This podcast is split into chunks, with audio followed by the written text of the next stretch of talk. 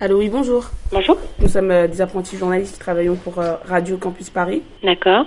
Vous êtes prête à répondre à nos questions? Euh, si vous voulez nous poser des questions, plutôt par mail. L'œil à l'écoute, c'est Un œil sur la banlieue, à l'écoute du terrain. L'œil à l'écoute, c'est... Un pied en Seine-Saint-Denis. Un micro ouvert sur le quotidien. C'est le terre-terre qui s'invite sur la FM parisienne. Le 9.3 sur les ondes du 93.9. L'œil à l'écoute, c'est surtout... 60 minutes de radio tous les samedi de 18h à 19h. Ça va être difficile parce que euh, l'émission, c'est une émission radio. Pardon, je comprends pas ce que vous dites. L'œil à l'écoute. Là l'émission de ouf. tous les samedis de 18h à 19h et c'est en direct. Si, si. Bonjour à tous, au micro c'est Beryl dans l'émission L'œil à l'écoute. Aujourd'hui je vous propose des portraits d'artistes à Marseille et à Paris. Ils enseignent presque tous la musique, mais pas seulement. Dans leurs ateliers, ils reçoivent autant de jeunes que d'adultes. Ils permettent à des gens de toutes les cultures de se rencontrer. Ils échangent sur leurs différences et viennent souvent de quartiers défavorisés. Le 9.3 sur les ondes du 93.9. L'œil à l'écoute. Là l'émission de ouf. Là, on est à Paris avec Manu et sa batucada Aquarela. C'est un groupe de percussion brésilienne. On est sur l'œil à l'écoute. Bonjour, Beryl. Mon activité favorite, c'est la musique en général. Assez spécifique, bah, c'est pas, je prends quand même beaucoup de plaisir. Je m'occupe euh, de la musique d'un groupe de batucada, donc c'est un ensemble de percussionnistes euh, dans un style euh, Brésil et plus particulièrement de Rio. Donc on joue de, de samba, des écoles de samba de Rio. Moi, je m'occupe de d'animer les répétitions et de décider de- d'un programme musical pour l'année. Et ça fait quatre ans que j'ai ce rôle-là. Oui, justement, j'ai eu l'occasion l'autre jour de vous voir euh, habillé en panthère rose sur une scène où vous fêtiez les 30 ans d'Aquarella. Et c'est donc vous qui organisez un petit peu tout le déroulement de- des festivités et la manière dont, la musique va être euh, mise en place? Donc c'était les 30 ans de, l'école. Alors on fait cette... et Ici en France, on n'a pas vraiment de, carnaval. Il y a quelques manifestations dans les rues, mais c'est pas, ça prend pas la dimension culturelle, la dimension humaine qu'il y a euh, à Rio. Donc pour se rattraper, on essaie de se faire des fêtes euh, comme ça, une ou deux dans l'année. Et donc là, c'était l'occasion de- d'inviter tous les amis de, Paris. euh, Ça fonctionne dans le, sur le principe d'une association. Bah, tous les membres euh, euh, donnent de leur temps pour penser et conceptualiser cette fête et faire au mieux pour que on puisse aussi présenter notre show et accueillir tous les de rencontres qui se fait. Donc on on crée des liens un peu partout en Europe, en France.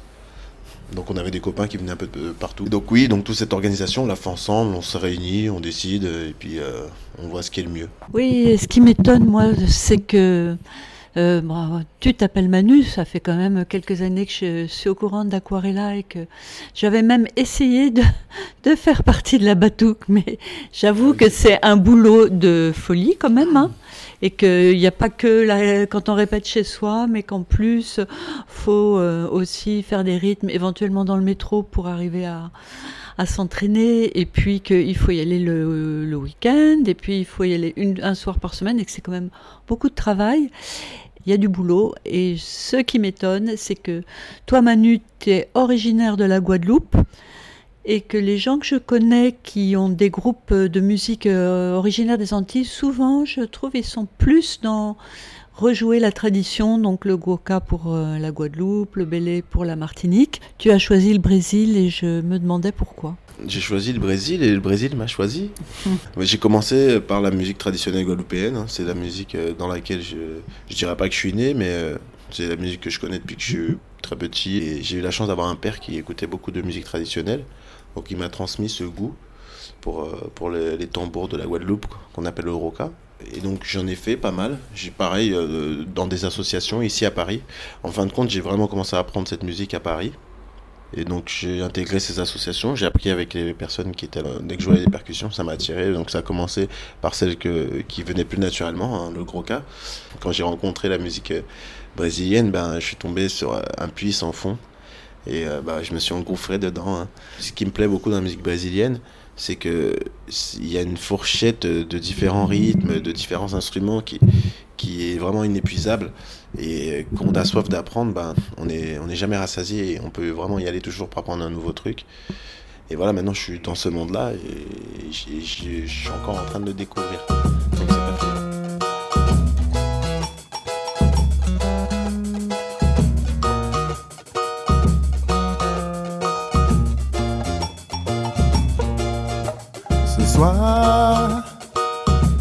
Qui souffle à ma porte me parle des amours mortes devant le feu qui s'éteint. Que par exemple pour les 30 ans d'Aquarella, euh, vous avez associé tous du funk.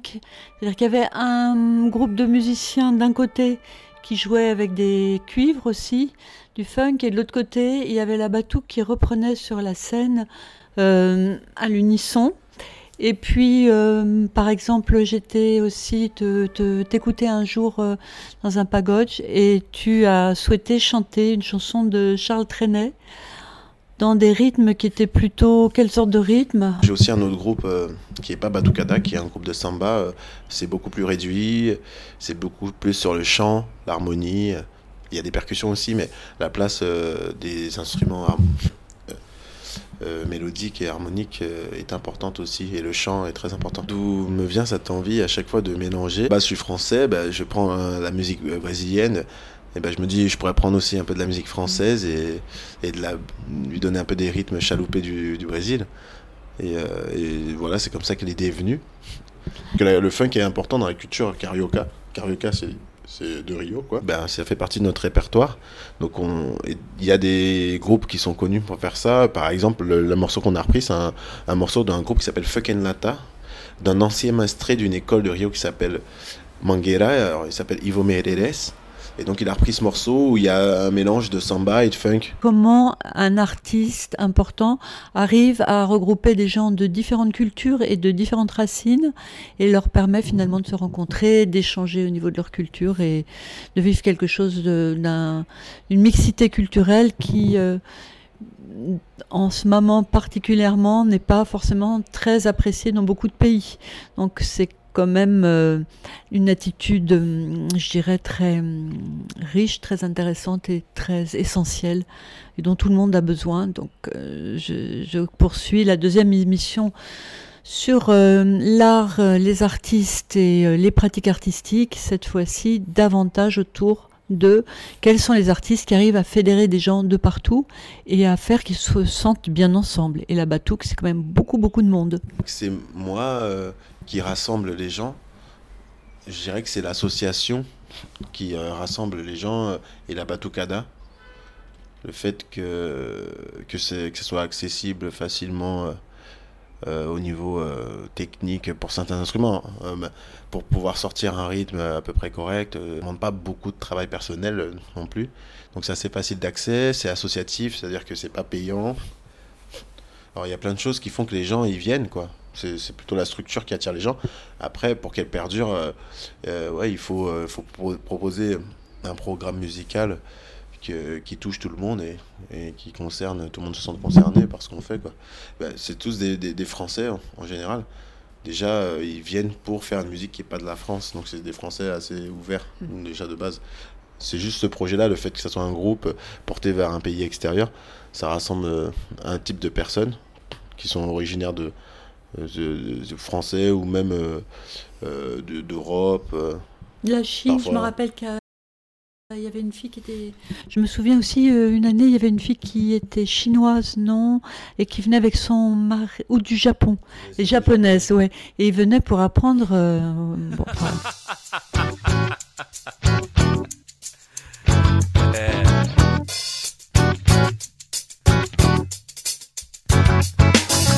Tá bonito, tá gostoso, que beleza.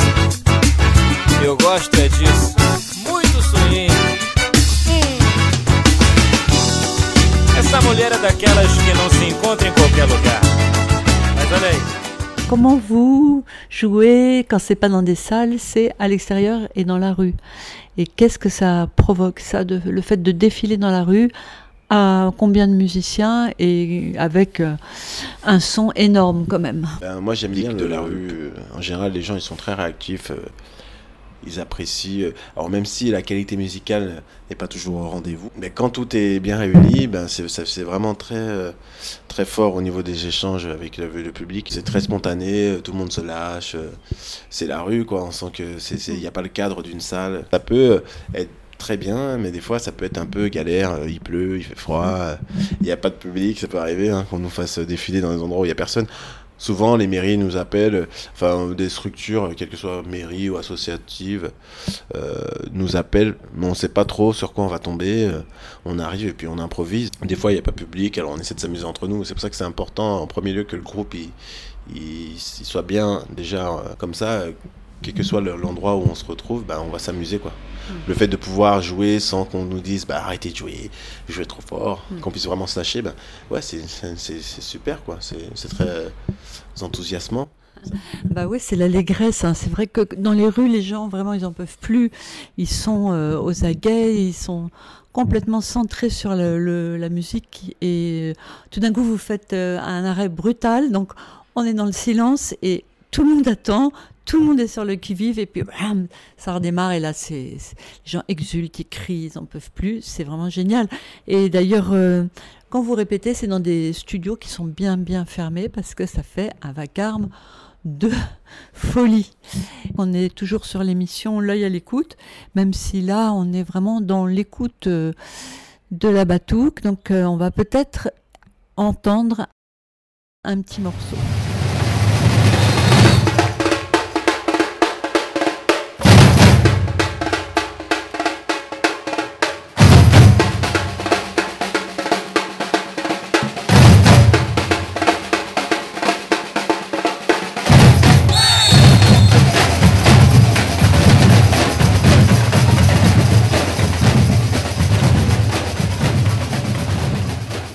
Quoi la fourchette d'âge? Là, c'est vrai que le groupe, c'est- c'est beaucoup d'adultes qui ont un travail et qui, euh, qui cherchent un endroit pour se retrouver, euh, se faire des amis, euh, et se faire des réseaux. Donc c'est plus facile d'avoir des adultes qui viennent, qui viennent de façon spontanée, autonome. Quoi. Oui, il y a les horaires aussi. Bah, n- bah non, parce que nous, nos horaires, elles sont carrément... euh, c'est le dimanche de 17h à 20h. Donc, euh, Mercredi soir, non? Non, ça c'est les cours. Ça c'est les Ah oui, cours. bah, il faut aussi suivre les cours le- pendant la semaine euh, à heure, non Non, non, les cours, c'est des cours. Les personnes qui suivent les cours ne, font pas partie du groupe. Ah d'accord, ok. Hmm. Donc en fait, euh, c'est pas pour les cours peut-être le mercredi, mais en même temps, les- quand les jeunes ils ont sport, euh, c'est le soir Ouais. aussi. hein. Ouais, c'est vrai. Mais c'est juste que les ados, c'est un public qu'il faut aller chercher, quoi. Mm, mm.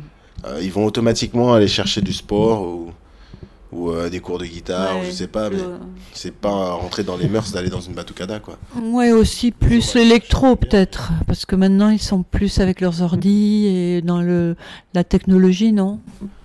Ah non, mais ça n'empêche rien, parce que euh, il y, a des- il y a plein de groupes de jeunes qui se montent, mais pour les jeunes, les ados, il faut aller les chercher, ils vont pas venir tout seuls, quoi. Pour aller jouer euh, devant des universités ou des collèges pour donner envie aux enfants, aux jeunes, parce que les jeunes, en général, quand ils voient des tambours, ils ont juste une envie, Mm. c'est de taper dessus. Mm. Mais il faut les séduire, euh, faut leur donner envie. Il y a des gens âgés maintenant aussi dans, dans cette euh, patouque et ils sont pas rejetés, ce qui est quand même euh, magnifique, quoi, parce que il n'y a pas euh, tant de lieux que ça qui donnent cette opportunité. Ah oui, non, ils sont pas du tout rejetés. Et Il y a ce qu'on appelle la quarta, la vieille garde de Aquarella, les gens qui étaient là. Il reste quelques-uns qui étaient là. Des, Les ancêtres des- vénérables. C'est pas ce que je voulais dire. Non, ce que je voulais dire, c'est. C'est. euh, comment dire ça? C'est comme s'ils préservaient euh, l'ancien esprit, la vieille flamme de- du groupe qui a 30 ans. On soit quand même dans la continuité de ce Mm. qu'ils ont créé, quoi. Donc ils ont un rôle important aussi. Ah ouais. Ah ouais, tout à fait. On est sur Radio Campus dans l'émission L'œil à l'écoute. On découvre des artistes qui partagent leur art avec des gens de partout. À Paris, c'était Manu et ses percus brésiliennes. On a écouté Renata Renatino, Que reste-t-il? et Espectacular Batucada. À présent, on part à Marseille avec Élise. Elle a plein d'idées pour modifier l'environnement et faire de l'art avec de la récup de tout ce qu'elle trouve, même dans les poubelles. Elle vit au panier et sensibilise les enfants dans les écoles des quartiers nord et sud, réputés difficiles. Elle travaille sur le recyclage, y compris dans les ateliers de sa boutique de Récup Art. Elle est partie en Inde, en Amérique du Sud, où elle a tout appris de cet art. Elle initie des femmes de toutes les origines dans le quartier du panier et elle ne mâche pas ses mots pour dire ce qu'elle pense de la politique, de la propreté à Marseille. Elle a exposé ses œuvres de récupart au MUSEM, le musée des traditions méditerranéennes, pour une expo qui s'appelait Vie d'ordures sur le recyclage. Elle milite pour créer des jardins partagés. On l'écoute. On ira écouter Harlem au coin de Manhattan, on ira rougir le thé dans les souks à Amman, on ira nager dans le lit du fleuve Sénégal et on verra brûler bomber sous un feu de Bengale. On ira gratter le ciel en dessous de Kyoto, on ira sentir Yobat au cœur de Janeiro. On lèvera nos yeux sur le plafond de la chapelle Sixtine et on lèvera nos verres dans le café. Ben, bonjour, euh, comment vous appelez-vous? Bonjour, Elise Perrault. Donc, euh, bah, j'aimerais bien savoir d'où vous tenez cette euh, expérience, parce que apparemment vous êtes euh, pleine de ressources et d'idées. Donc, qu'est-ce que vous avez fait avant? Où est-ce que vous avez fait des ateliers à Marseille? Je sais qu'il y a eu des quartiers très difficiles, et peut-être à l'étranger aussi? Alors, j'ai commencé après le bac par faire une école d'art appliqué. Euh, ce qui n'est peut-être pas forcément un bon choix dans le sens où on perd un peu la créativité, on apprend beaucoup la technique mais pas la créativité. Ensuite, euh, j'étais intermittente du spectacle, j'ai fait du décor pendant quelques années et je suis partie vivre en Inde un an. Donc c'est là que j'ai vraiment découvert euh, le recyclage, tous les sacs qui sont faits, euh, enfin les, cabas, etc., en sac plastique. euh, euh, voilà, beaucoup, beaucoup d'idées à l'étranger, en Amérique du Sud aussi. Donc ça m'a vraiment inspirée et euh, arrivé sur Marseille ensuite, euh, j'ai vraiment été sensibilisée à l'environnement et au fait que bah, l'image de Marseille est toujours la même, euh, que ça soit assez sale. Euh, donc j'ai eu envie de travailler à la sensibilisation, à l'environnement, dans les quartiers tout d'abord. J'ai commencé dans les quartiers nord. Un peu difficile dans le sens où j'ai demandé plusieurs fois à la mairie des poubelles de tri par exemple, qui ne restaient pas plus de deux nuits parce qu'elles étaient brûlées la nuit après par les jeunes du quartier. Ah ouais. Bah, bah, justement, à ce propos, c'est ju- juste une petite anecdote, c'est que l'autre jour, j'étais derrière euh, les éboueurs, et puis euh, je les vois qui ramassent les poubelles. Et en fait, ils prennent le plus gros de la poubelle, et pas mal de papier qui tombait, bon, c'était dans le troisième, pas mal de papier qui- ou d'autres choses qui tombaient au sol, mais qui étaient en petite quantité. Le type, il était seul, j'espère pour lui qu'il avait des gants, et il prenait euh, le maximum, et puis il laissait le reste. Donc en fait, quand il passait, il y avait encore plein de détritus. Alors ça c'est très récurrent. Donc euh, oui effectivement souvent quand les éboueurs passent il en reste beaucoup derrière. Après il n'y a pas que l'incivisme, si l'incivisme existe aussi à Marseille euh, au niveau des, des personnes, de la population, mais il y a aussi euh, tout ce qui est rats et gabions qui vident toutes les poubelles. Donc il n'y a Ouais. pas que l'être humain qui... Ils sont très gros à Marseille. Ah oui, ils sont, ils sont Ils énormes. sont bien nourris. Euh, oui, moi je suis bretonne à la base. euh, les goélands n'ont pas du tout la même taille qu'ici. Mais euh, voilà, il n'y a, y a- voilà, il y a pas que la population qui, euh, qui dégrade aussi au niveau Mm, des mm, saletés euh, et de l'insalubrité à Marseille. Il y a aussi les animaux. Après, bien sûr, euh, s'il y a moins d'insalubrité et moins de déchets, il y aurait moins de rats, euh, bien sûr. euh, Et euh, puis euh, aussi, s'il y avait, enfin quand même un peu plus d'argent donné dans les quartiers pauvres, pour au moins avoir un jardin public pour les enfants, quand il y a quasiment rien ou un truc grand comme un mouchoir de poche pour euh, la quasi-totalité des enfants du quartier, là, c'est quand même, euh, c'est quand même euh, oh, inimaginable. quoi. Qu'on veuille que Marseille devienne une ville pour les une belle ville méditerranéenne, bon, ok, mais dans les quartiers pauvres, quand même, il y a tellement peu de choses faites, on comprend pas.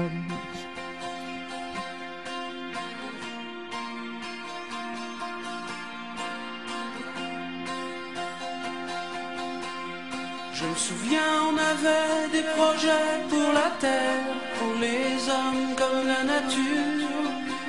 Faire tomber les barrières, les murs, les vieux parapets d'Arthur.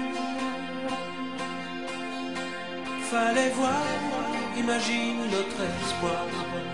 On laissait nos cœurs au pouvoir des fleurs, jasmin, lilas. Justement, au Mucem, il y a une expo en ce moment qui s'appelle Vide Ordure, c'est ça? Vie d'or dur. Mais euh, c'est une expo sur justement le recyclage. J'ai vu qu'il y avait pas mal de livres qui étaient proposés pour les enfants de magazines euh, sur comment recycler plein plein de choses pour éviter au maximum les déchets. Donc euh, là, je vois qu'il y a une paire de chaussures. Vous m'avez dit quelque chose tout à l'heure là-dessus. Alors oui, c'est parfois étonnant, les gens me posent beaucoup de questions, mais les chaussures sont 100% recyclage, euh, bouteilles plastique d'eau, euh, qui sont faites au Brésil. Bah, on sait déjà que c'est les pays un peu en émergence qui vont commencer à faire euh, le recyclage et à réutiliser tout ce qui est mis au rebut finalement pour en faire de nouvelles choses utiles, ce qui est très intéressant. Donc je m'inspire de ça beaucoup. Oui, euh, de manière créative, parce que, alors je vais essayer de décrire cette paire de chaussures. Elle ressemble à des baskets, on peut dire? Oui, hein.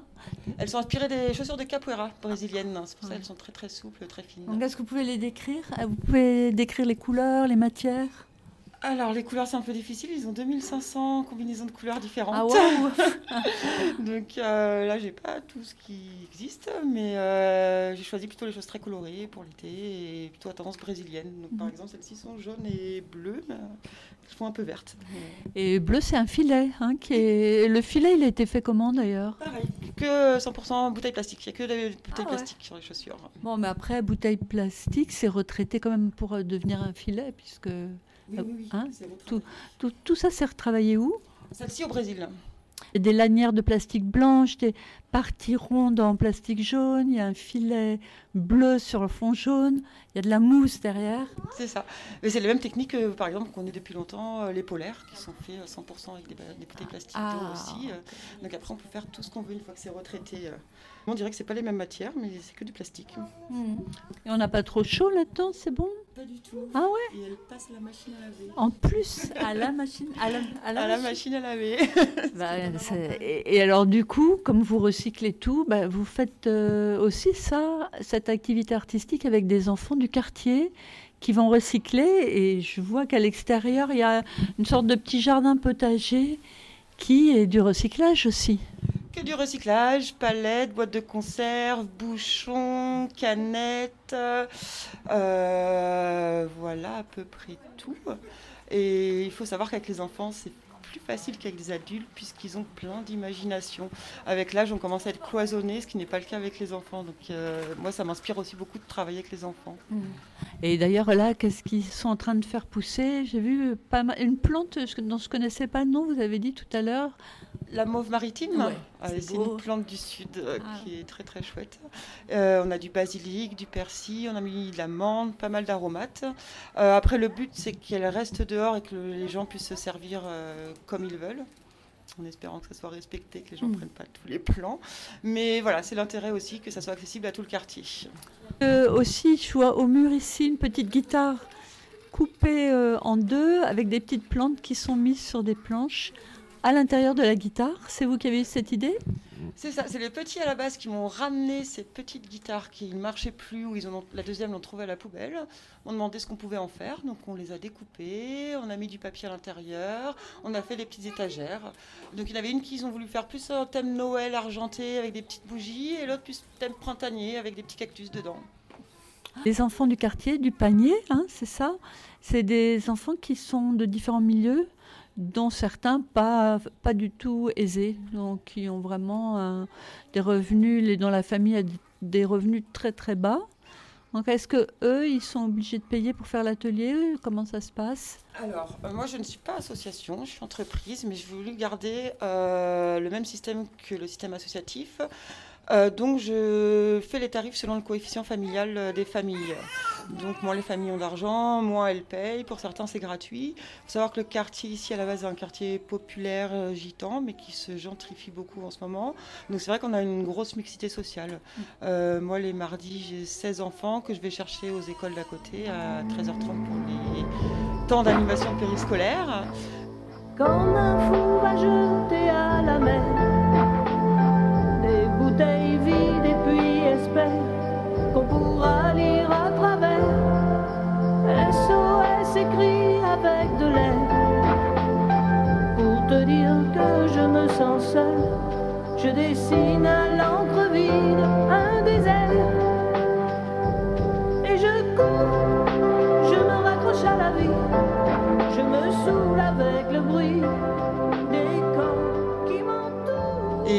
actuellement, je travaille dans les écoles aussi à Herbel, mais qui est quartier sud cette fois.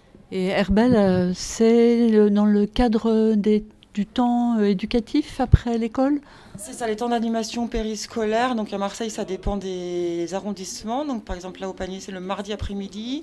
Herbel, c'est le jeudi après-midi. Donc j'interviens tous les jeudis après-midi dans une classe de CM1, CM2. Euh, donc normalement sur l'environnement, toujours pareil, hein, c'est mon cadre Mhm. environnement euh, recyclage, mais euh, c'est pas du tout facile. Ah, pourquoi? Pour quelle raison? Euh, La violence particulièrement, tout ce qui est violence euh, verbale, les jeunes ne sont pas habitués à ça. Enfin, jeunes et moins jeunes, parce qu'on parle des CM2, mais ils ont quand même 13 ou 14 ans. La violence, ils se représentent que par leur quartier, ils sortent jamais de leur quartier. Euh, c'est un peu difficile de leur parler d'environnement quand ils n'ont jamais vu un arbre. Moi, on m'a expliqué que... Jamais vu un Quand je leur explique qu'un arbre nous fournit l'oxygène, etc., hein, euh, on m'explique, oui, mais non, dans le quartier, il n'y a pas d'arbre et on respire quand même. Donc il y a une grosse éducation à refaire là-dessus. Ah ouais, d'accord. Vous me disiez tout à l'heure que vous avez travaillé avec des Comoréens dans, dans quel euh, quartier, là, cette fois-là? Les Rosiers. Ah oui. Oui, c'est un quartier qui est assez. euh, Ça a toujours été des communautés qui s'installent dans ce quartier. Donc ça a été corse, ensuite ça a été italien, maintenant c'est comorien. Et Espagnol. à tendance un peu espagnole euh, aujourd'hui. Les Espagnols commencent à arriver dans ce quartier. Et c'est vrai que c'est des quartiers, enfin c'est un quartier particulier qui est pas très loin du centre-ville finalement, très mal desservi. Mais quand on emmène les enfants à la plage par exemple, euh, ils ne savent pas qu'ils vivent dans une ville où il y a la mer. Des enfants de quel âge? Ah bah là, jusqu'à 14 ans, j'ai eu les enfants. Après, espace jeune, ils, ont ils sont déjà sortis avec le centre de loisirs euh, plus tôt. Mais jusqu'à 8-9 ans, où ils n'ont ils ont pas vu la mer. J'ai discuté avec une euh, maman qui me disait que il y avait pas de là où elle était, il n'y avait pas de jardin et qu'elle ne pouvait pas payer à ses trois enfants ou plus, je sais plus combien elle en avait, mais enfin même au-delà d'un, elle ne pouvait pas payer le bus, ça lui revenait vraiment trop cher. Donc en fait, elle n'allait jamais euh, sur le vieux port ou à la Canebière. Et du coup, elle était bloquée euh, dans le quartier du troisième. J'ai demandé mon chemin jusqu'au métro qui n'était pas trop trop loin, je crois 5-10 minutes à pied quand même. Elle m'a dit ah non mais moi je suis jamais allée là-bas, je connais pas. La solution, mais c'est politique. Donc oui, il y a beaucoup de choses à faire, et en particulier les enfants, c'est la future génération. Il faut vraiment travailler avec eux. Pour moi, c'est très important. On les oublie souvent. On parle très peu d'éducation. Je crois qu'à la Belle de Mai, c'est un instituteur pour 35, plus de 35 enfants. Donc euh, ça devient très compliqué. Euh, mais c'est vrai que la friche travaille beaucoup là-dessus, même si je trouve qu'il y a encore beaucoup à exploiter sur la friche, parce que c'est un lieu immense et il y a tellement de choses à faire, je trouve qu'il y a encore beaucoup de choses à, vraiment à exploiter au niveau artistique. Ah ouais. Euh, tout ce qui est jardin pédagogique aussi, ils ont fait un gros jardin pédagogique derrière la friche, qu'ils ont refait d'abord le skatepark et jardin pédagogique. Donc avec les enfants, et pour travailler aussi pour euh, ce qu'il y a dans le sol, vraiment les insectes qu'on côtoie, etc. Donc c'est très très bien fait, c'est tout un petit parcours, euh, c'est très très chouette et c'est très ludique pour les enfants. Il manque des sites justement euh, qui reflètent tout ce qui se passe dans la ville euh, pour les familles, pour les enfants. C'est vraiment quelque chose qui manque, euh, mais moi qui cherche pour faire ma communication, ça n'existe pas. Ah ouais. C'est pas facile de communiquer. Bah, parce que j'ai pris le journal Ventilo euh, au centre du tourisme de Marseille, donc là c'est gratuit, mais il n'y avait pas tant d'informations que ça dedans. Hein. Alors en fait, avant, sur la Canebière, il y avait un espace culturel où on trouvait toutes les programmations de tout ce qui se passait à Marseille, et en particulier euh, pour les enfants, les familles. Ça n'existe plus. Donc là, ils en ont fait un espace bénévole pour euh, Marseille, capitale européenne euh, du sport. Euh, mais il n'y a plus d'espace culturel. Donc c'est vrai que les gens se plaignent un peu. Soit ils vont à la bibliothèque de l'Alcazar, où il y a parfois quelques prospectus sur ce qui se passe pour les familles. Mais il faut chercher. C'est pas facile. Il faut avoir du temps. Qu'est-ce qui marche bien à part le rap et les jardins et les arts plastiques? Parce que vous, vous, vous-même, vous- ici, vous avez un atelier art plastique et pas seulement. D'abord, je voulais revenir sur le rap. C'est vrai qu'on est Marseille est réputé sur le hip-hop, le rap. Il y a beaucoup d'ateliers d'écriture pour les jeunes. Et je pense que c'est important parce que c'est le, seul moment où on leur donne le moyen de s'exprimer et de vraiment faire ressentir ce qu'ils vivent dans les quartiers. Moi, je m'inspire beaucoup des enfants. Euh, ils ont beaucoup d'imagination. Je commence toujours par mettre énormément de matériaux sur une table et ils vont en faire ce qu'ils veulent. Un robot, un personnage, etc. Et là, je vois vraiment euh, voilà, tout, le, tout le monde imaginaire qu'ils ont, chacun son idée euh, à donner. chaque avis est important de chaque enfant. Par exemple, les femmes, à partir d'un certain âge, elles restent à la maison, elles n'ont plus d'enfants, et qu'est-ce qu'elles font? Je me demande vraiment comment ça se passe. Et ben moi ici par exemple le mercredi soir là, le dernier atelier c'était tissage mexicain. Donc Mmh. euh, j'avais énormément de femmes.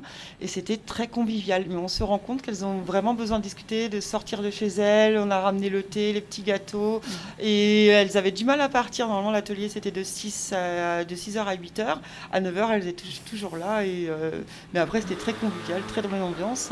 Mais c'est vrai pour les femmes et les hommes parce qu'on pense très rarement aux hommes mais il n'y a pas beaucoup de choses qui sont faites pour les hommes. Et la musique euh, des chansons françaises, du karaoké, ça je sais que ça se fait beaucoup à Paris. Euh, si, plutôt dans les. Enfin, ça dépend des quartiers, plutôt quartier Cours-Julien, Notre-Dame-du-Mont. Moi, j'y habite, Notre-Dame-du-Mont, il y a du karaoké tous les soirs. Euh, et ça marche plutôt bien. Dans l'hyperconsommation dans laquelle on était avant, mais la prise de conscience est là maintenant. hein. Oui, je pense qu'on a la chance aussi d'être à Marseille, dans le sens où c'est vraiment multiculturel et qu'on apprend beaucoup de, des cultures de chacun et que ça se voit et ça se retrouve ici. Tout le monde est vraiment curieux des cultures des autres et qu'artistiquement parlant, c'est très enrichissant de travailler à Marseille parce Mm. que euh, on a beaucoup de techniques différentes, beaucoup d'idées différentes, beaucoup de moyens d'expression différents. Donc c'est aussi l'intérêt de Marseille euh, au niveau artistique, c'est la multiculturalité. Ah bah bravo, c'est un, un joli mot de la fin. Et puis, bah, écoutez, euh, je vais maintenant euh, discrètement demander où se passe le karaoké. Je veux y aller moi aussi. Avec plaisir, pas de souci. Merci à vous. Nous avons écouté Zazie On ira, Laurent Voulzy Le pouvoir des fleurs, Balavoine Tous les cris les SOS. Ces trois artistes questionnent l'état du monde et se positionnent comme des militants de l'optimisme malgré tout. Ils constatent l'état d'urgence de l'environnement. On quitte Élise et son inventivité tout azimut et on va écouter The Ethiopians avec Train to Skaville toujours dans l'émission L'œil à l'écoute, présentée par Beryl sur Radio Campus Paris 93.9.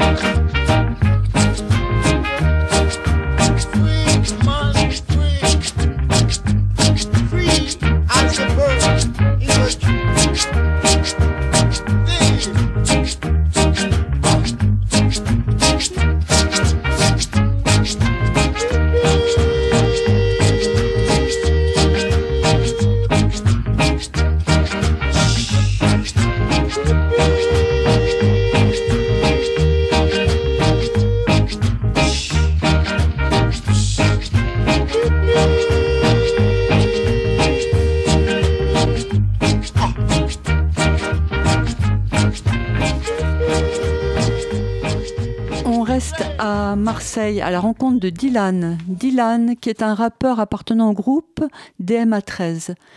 Il vient du centre-ville et est en résidence artistique à la friche Belle de Mai. Il professionnalise des jeunes rappeurs. Il veut que les institutions ouvrent leurs portes, que la friche aide à exprimer la littérature de la rue avec ses figures de style.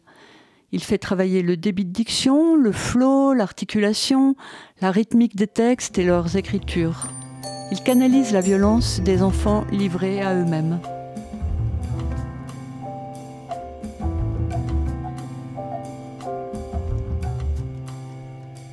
Marseille, je marche souvent seul dans tes rues. Et trop souvent j'y ai disparu.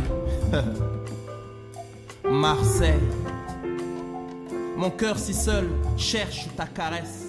Donc je vais vous présenter un jeune rappeur très dynamique. Alors bonjour à tous, moi c'est DMA, Dylan de mon prénom, rappeur de 23 ans. Donc ça fait à peu près maintenant 11 ans que, j'écris des textes et 2-3 ans que j'essaie de me développer à une échelle plus professionnelle. Et aujourd'hui je suis entouré de toute une équipe, DJ, beatmaker, etc. qui en fait sont tous issus du centre-ville de Marseille et de ces quartiers qui sont un petit peu plus défavorisés. Aujourd'hui, on a la chance d'être partenaire de la Friche Belle de Mai qui nous accompagne toute l'année sur une, sur une résidence artistique. Donc, ils nous mettent ça à la disposition pour qu'on puisse répéter nos spectacles et ensuite les jouer euh, à la Friche et dans, plein d'autres endroits sur Marseille et euh, sa région.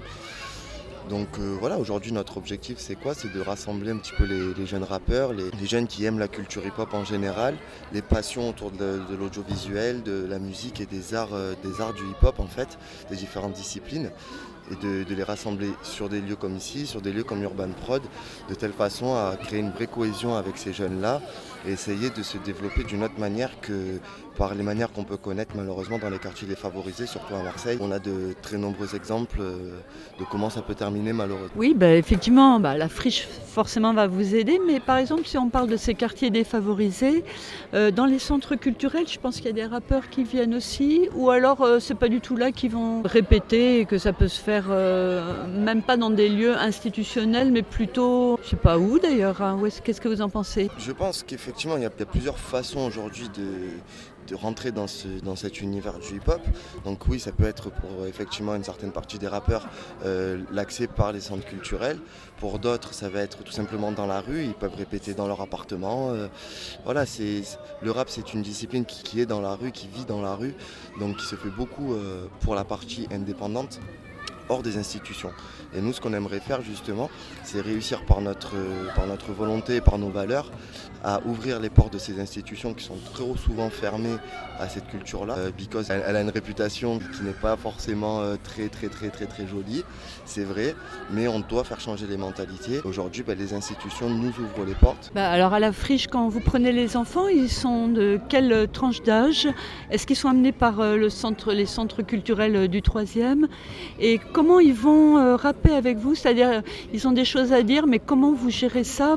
Même si c'est une littérature de la rue, je ne sais pas si on peut dire ça, mais bon. Oui, oui, je pense qu'on peut dire que c'est de la littérature de la rue.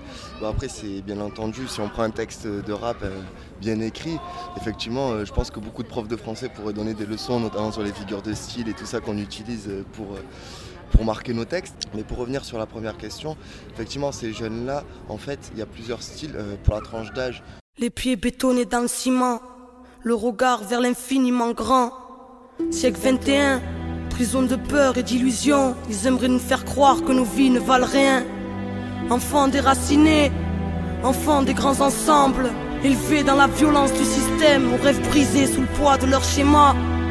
Perdus au cœur de la machine, il nous cette flamme, souffle de vie pour éclairer le chaos de leur monde. On va prendre à peu près de 12 à 18, 20 ans, on va dire. Hein. Euh, et ensuite, ben, ces jeunes-là, il y a plusieurs façons de les faire travailler. Donc effectivement, dans un premier temps, on identifie leurs besoins. Euh, Est-ce que ce rappeur a plus besoin de travailler son flow, c'est-à-dire le débit de diction et l'articulation de la diction euh, autour d'une musique? Est-ce que ce rappeur a plus de lacunes dans l'écriture sur le texte? Donc à ce moment-là, on va plus l'aider sur l'écriture. Est-ce que euh, cet artiste-là euh, euh, a déjà des bases et tout ça?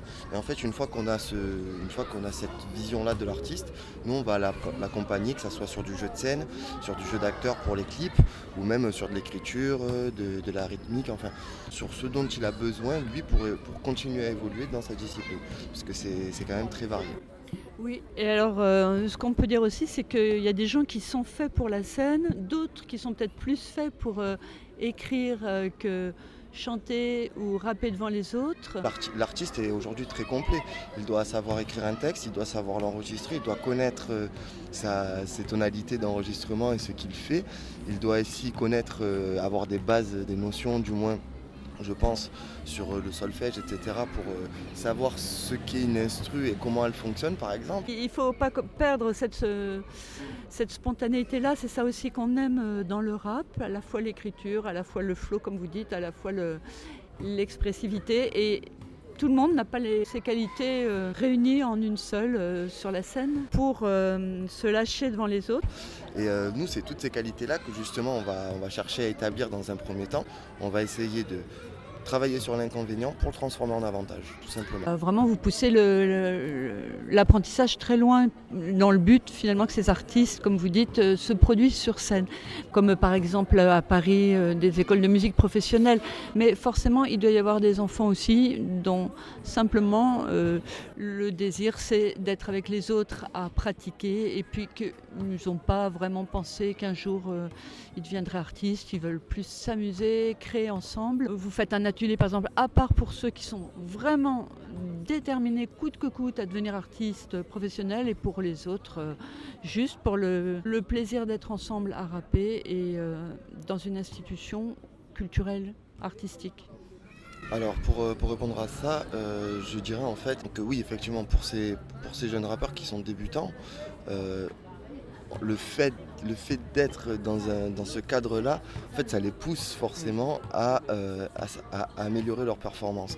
Et d'un autre côté, effectivement, sur les ateliers, il y a une partie où justement nous, on va euh, ouvrir, nous en tant que rappeurs confirmés, on va aussi euh, aller à côté de ces rappeurs débutants et leur donner des conseils, tout simplement, en leur disant, bah, écoute, ça tu pourrais peut-être le faire comme ça, ça tu pourrais le faire comme ça. Et on tend à en fait les, faire évoluer. Notre objectif c'est de dire, bon ben aujourd'hui, que tu sois débutant ou confirmé, on peut t'apporter quelque chose.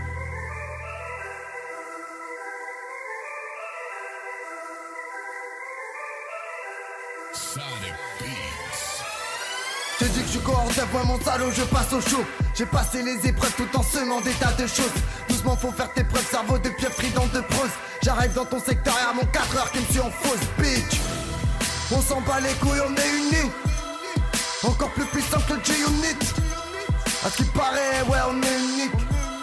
Te laisse parler, faire des téméniques. Je suis bien loin de tout ça. Sont pleins de coups, c'est coups ça. Prennent même pour des yakuza, dealers, la Chine qui se les trompe pas, on rigole pas. Nous, on a Finalement, ces enfants qui viennent, ils ont quand même déjà 12 ans, hein, c'est ça que vous aviez dit? 12-13 ans? Euh, Plutôt. 16 ans pour les plus jeunes et plutôt, Ouais. on va dire, euh, de 15 à 17, 17, 20, on va dire à peu près, voilà, pour, euh, pour, le, Ouais. noyau, euh, pour le noyau dur. Mais comme j'ai entendu dire qu'à Marseille, euh, la violence, ça passe surtout par les petits, qui euh, sont les plus, finalement, qui forment la petite délinquance et qui sont les plus euh, agressifs, parce qu'ils n'ont pas encore de, notion bien intégrée des règles et des valeurs. Il y aurait peut-être quelque chose à initier à ce niveau-là pour leur donner un cadre, pour leur permettre euh, de canaliser leur agressivité justement dans le rap et pas euh, n'importe comment, n'importe où, et pas être pris dans des réseaux de violence. Donc euh, est-ce que vous pensez qu'il y a des... Bon, vous, vous avez vraiment axé sur la, professionnalisation, quoi, quand même on peut dire, mais est-ce que vous pensez qu'il y a des rappeurs qui, seraient, qui auraient envie de faire des ateliers avec des plus jeunes Alors à ce moment-là, bah, comme on va, quoique le conservatoire, c'est pas forcément l'idéal, hein, mais comme on peut aller euh, dans des cours de, musique, euh, disons, plus de quartiers, de centres culturels, est-ce qu'il pourrait y avoir euh, à la friche? Effectivement, il faut dans, un premier cas euh, les occuper et leur donner euh, une vraie valorisation personnelle. Ça veut dire qu'aujourd'hui, ces jeunes-là, dans ces quartiers-là, ils sont complètement laissés à l'abandon. On les oublie, on les délaisse, on leur donne aucun moyen de réussir.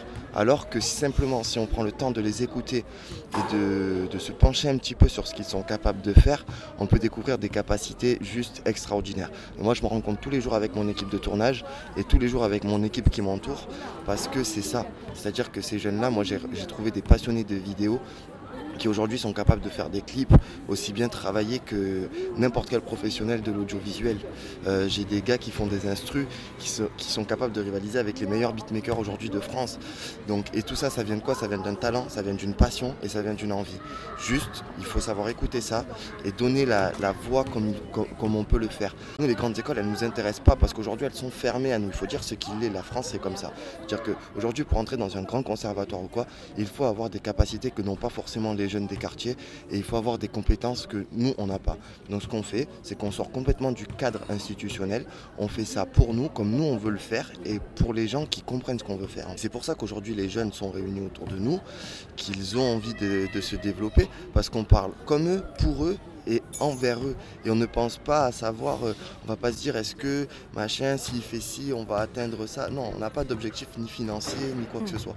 Notre but, c'est simplement de dire, ok les gars, on va essayer euh, de prendre vos capacités et de vous rendre meilleurs et de vous donner des valeurs et des, des principes qui feront que nous, en tant que grands frères, on a connu la rue, et on a connu des choses qui peuvent être même plus dures que ce que eux peuvent connaître à l'heure actuelle. Le cadre institutionnel français fait que euh, c'est une machinerie super lourde, que pour ouvrir des portes, il faut taper, taper, taper pendant des années.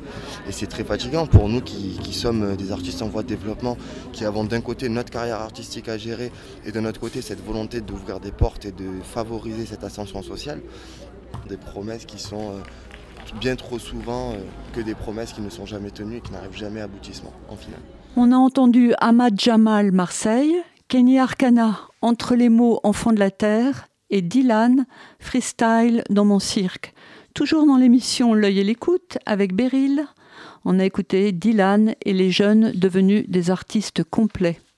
Nous allons à présent à Paris, rue de la Goutte d'Or, dans la boutique des chaussettes orphelines, chez la brésilienne Marcia de Carvalho. Elle crée une mode très originale à partir de fils recyclés de chaussettes. Les élèves de l'école de la Maille participent à la création des tendances de chaque saison. Marcia reçoit aussi dans sa boutique des adultes de toutes les cultures qui vivent dans le quartier et suivent des ateliers de couture. Elle va aussi dans les écoles maternelles, ce qui mène à un défilé de mode avec la création des enfants en fin d'année. Elle organise en plus des concerts où tout le monde vient l'écouter chanter et écouter ses compos à la guitare.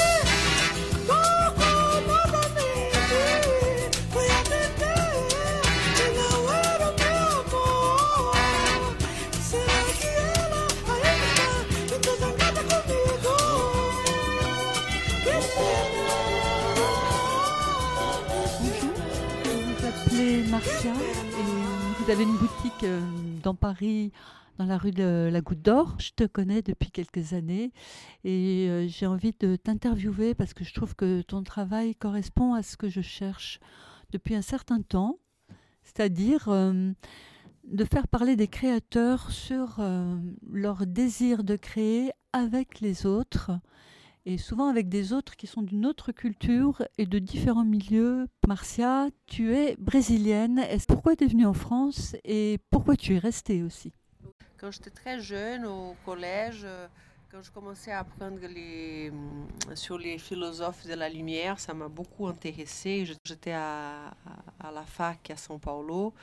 Euh, j'ai j'ai fait pendant trois ans des études de français sans avoir aucune intention a priori de venir en France. Donc euh, c'est vraiment, euh, voilà, après une opportunité est apparue, je suis venue, je ne pensais pas que j'allais rester, je suis maintenant depuis plus de 25 ans.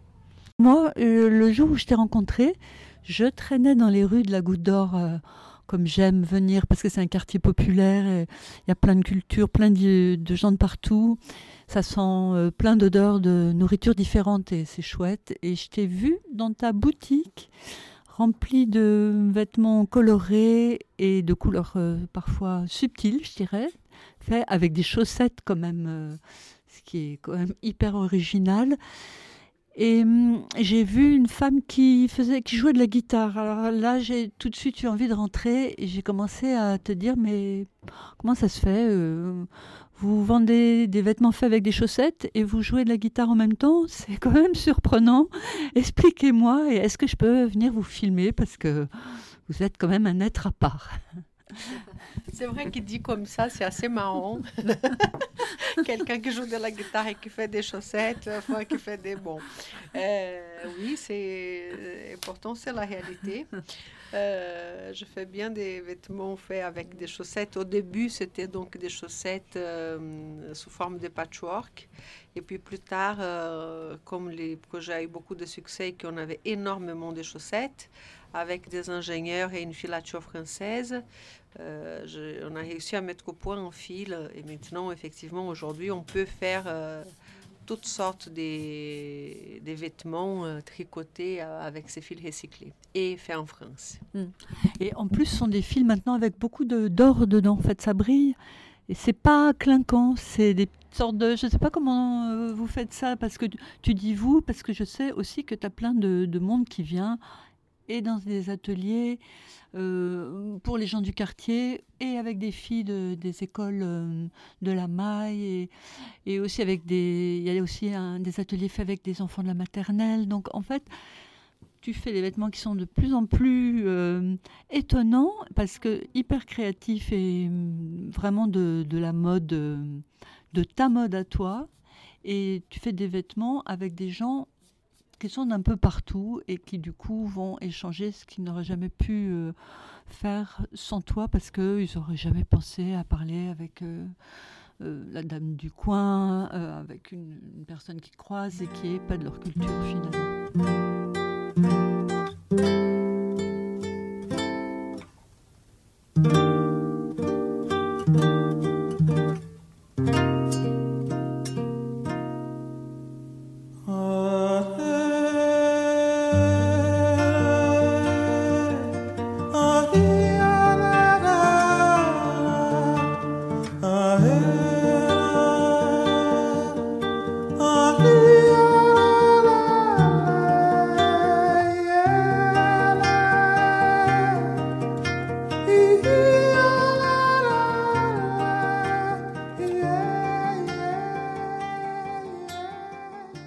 Ateliers, euh, les ateliers du lundi, euh, ils ont cette, euh, cette fonction sociale, c'est sortir les gens de l'isolement. Donc, euh, il faut savoir qu'il y a beaucoup de femmes qui restent un peu trop seules à la maison. C'est des. C'est des femmes de toutes les cultures françaises, des asiatiques, des, femmes du Vietnam, de l'Amérique latine, de l'Afrique du Nord. Enfin, c'est très très varié les publics. Et, euh, et effectivement, c'est une occasion d'échanger euh, leur culture. D'ailleurs, parfois, euh, je leur propose de chanter une chanson de leur pays. Donc, c'est très, c'est très touchant. L'autre Ah jour, oui. il, y a une, il a une femme qui a, pour euh, sa maman, euh, parce qu'elle était décédée, elle a écrit une chanson, elle nous a chanté Ah, euh, dans sa langue. C'est... Voilà, il y a des choses très intéressantes qui se passent. Et, euh, et puis, on- tout ça, on est euh, en train de créer quelque chose pendant, pendant ce temps d'atelier.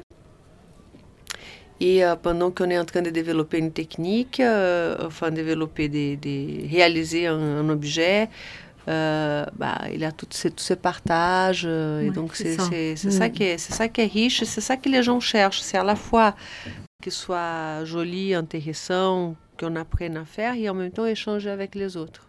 Hmm. Je leur apprends à tricoter avec leurs doigts, mais avant de tricoter, je leur ai appris comment transformer des textiles en, en fil. Donc, euh, ça veut dire qu'à partir de maintenant, transformer tout textile qui allait devenir déchet en, en fil de façon artisanale.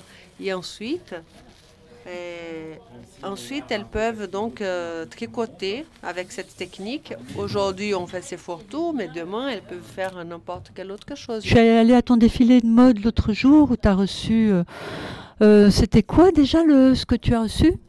Oui, alors j'étais euh, pendant après les défilés, j'étais, je- bon, j'étais, euh, j'ai eu les prix des hum, euh, chevaliers de l'ordre national du mérite. Ces prix a été décerné par les ministères du travail pour l'ensemble de mon travail euh, en France depuis plus de 20 ans. Ouais.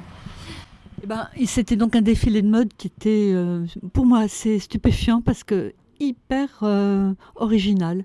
C'était pas du tout le vêtement lambda, euh, disons comment on dit euh, dans le stylisme prêt à porter, pas du tout. Il y avait de la créativité à chaque fois et euh, de l'originalité. En même temps, c'était beau et féminin. Et donc ces femmes, elles vont pouvoir aussi être inventives parce que tu l'es toi. Et je voulais savoir comment ça se passait avec les enfants quand tu avais des ateliers avec eux, les enfants du quartier de la Goutte d'Or?